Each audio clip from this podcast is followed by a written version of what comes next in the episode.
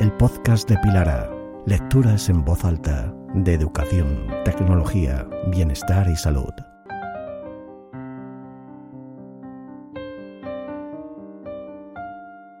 Hola, ¿qué tal? Soy Pilar Soro de pasesenergéticos.com.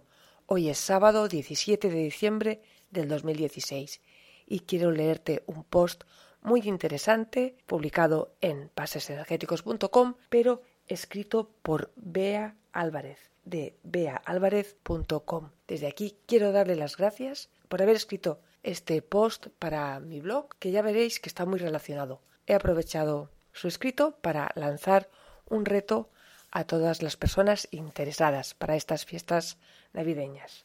Beatriz Álvarez ayuda a personas que comen en exceso, descontroladamente o se dan atracones. Les ayuda a tener una relación positiva con la comida. Les ayuda a llegar a su peso natural y a mantenerse en él en el tiempo sin esfuerzo. Aceptar y amar su cuerpo como es hoy. Ella es licenciada en psicología, máster en trastornos alimentarios, máster en psicología clínica, coach profesional y en la actualidad se está formando como experta universitaria en inteligencia emocional. Tiene un proyecto súper interesante que podéis ver en beaalvarez.com. Y atención al post que ha publicado en mi blog. El título es Seis trucos infalibles para llegar al 6 de enero sin un kilo de más. Y dice así. Este año los Reyes Magos te van a traer un regalo, un gran regalo. ¿Que si tendrás que portarte bien? Pues claro, ¿Desde cuándo los reyes han traído regalos que valgan la pena a quienes no lo hacen?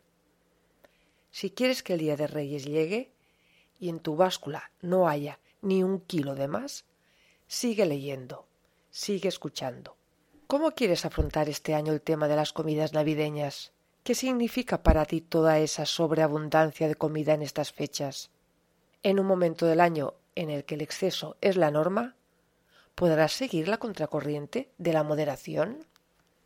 Porque no nos engañemos, la Navidad es mágica, pero en este tema de la comida y en el peso, magia hay poca. Entonces, ¿cómo hacerlo? ¿Cómo no dejarse arrastrar por esa corriente que nos lleva a pasarnos comiendo un día y otro? Punto número uno. De los trucos infalibles para llegar al 6 de enero sin un kilo de más. 1. Vigila tu interior. Por supuesto que lo que de afuera influye.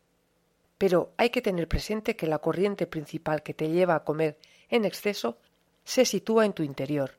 Es muy importante que la reconozcas y te hagas consciente de ella, para que no te arrastre. Por otro, es importante que generes otro tipo de corriente que te impulse hacia la moderación y también a centrarte en otros aspectos. Vamos a verlo. Punto número dos. ¿Qué te ilusiona de estas fechas?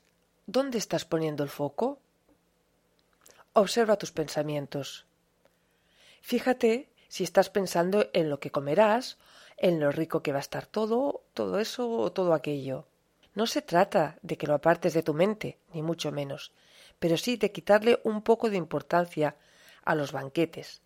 Cada vez que te encuentres fantaseando con las delicias culinarias, sonríete con cariño y pasa con suavidad a pensar en qué otras cosas te ilusionan, qué otras cosas te apetecen, te hacen sentir emoción. Es más, coge ahora mismo algo con lo que escribir y escribe diez cosas que te emocionan de estas fechas. Si quieres saber las mías, las de Bea y las mías, mi respuesta al resto de ejercicios, mira los comentarios en el blog. Punto 3. No intentes sentir lo que no sientes, ni hacer lo que no deseas.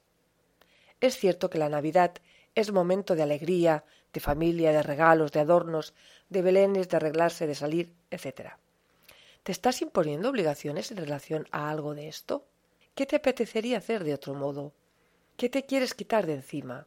Es importante darse permiso para sentir cualquier tipo de emoción, para no querer estar con la familia, para no adornar la casa si no lo deseas, para simplificar el intercambio de regalos, para vestir como te apetezca.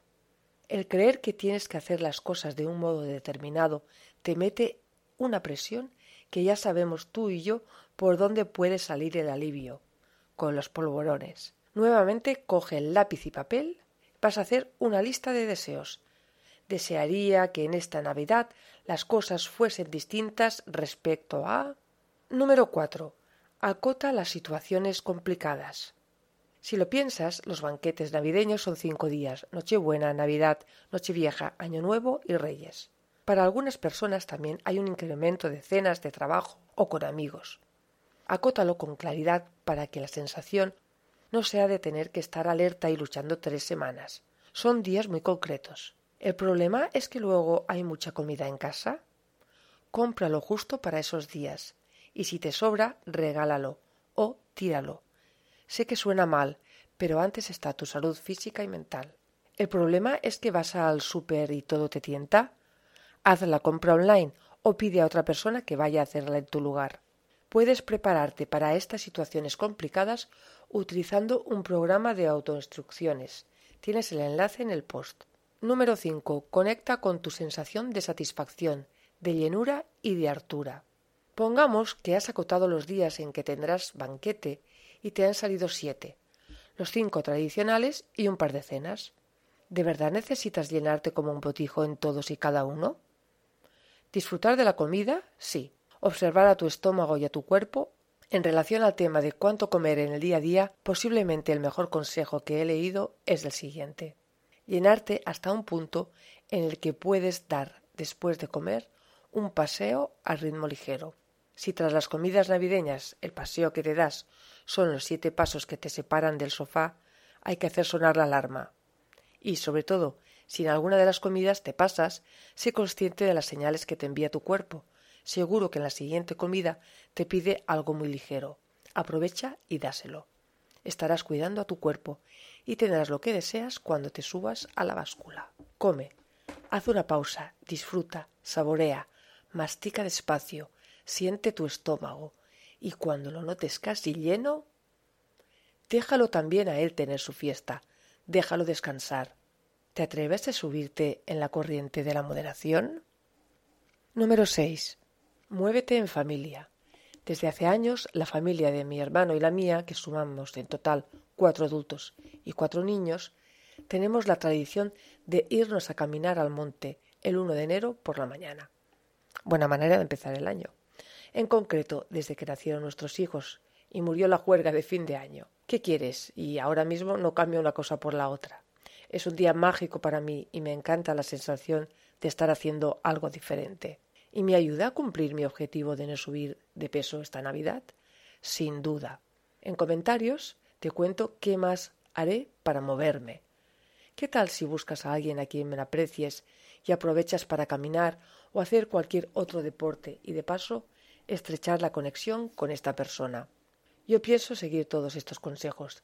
¿Te apuntas? Cuéntamelo en comentarios. Y aquí termina el post de Bea Álvarez, los seis trucos infalibles para llegar al 6 de enero sin un kilo de más. Interesante, ¿verdad que sí? Pues bien, he querido añadir un nuevo truco, el 7, el más 1, y es un vídeo donde te muestro unos pases energéticos para conseguir este reto forman parte de los pases de la serie Reuniendo Energía para el propósito y también para trabajar en el centro de decisiones, porque queremos y necesitamos energía para mantener este propósito y queremos llevar la decisión hasta el final. Y estos pases te van a ayudar. Tienes que practicarlo cuantas más veces mejor. Sobre todo, como mínimo, dos veces. Acuérdate, todos los días, desde ya hasta el 6 de enero. Y vas a ver que vas a conseguir el reto. Me ha gustado mucho el post porque además me recuerda a la forma que tenían los guerreros y guerreras de comer, los guerreros toltecas, las mujeres y hombres de conocimiento, origen de la disciplina de Bing Energy. Estas personas comían en silencio, comían cuatro bocados o cuatro cucharadas, por ejemplo, y mantenían silencio, miraban al plato, volvían a comer cuatro bocados y hacían una pausa, mirando el plato en silencio. Es muy difícil probarlo, ya lo veréis. Pues nada, vamos a intentarlo y os esperamos en los comentarios. Hasta pronto. Felices fiestas y muchísima energía.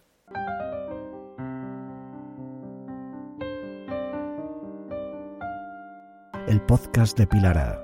Lecturas en voz alta. Escúchalo desde iTunes, eBooks, SoundCloud o Spreaker. Lecturas de Pilar Soro. para ti.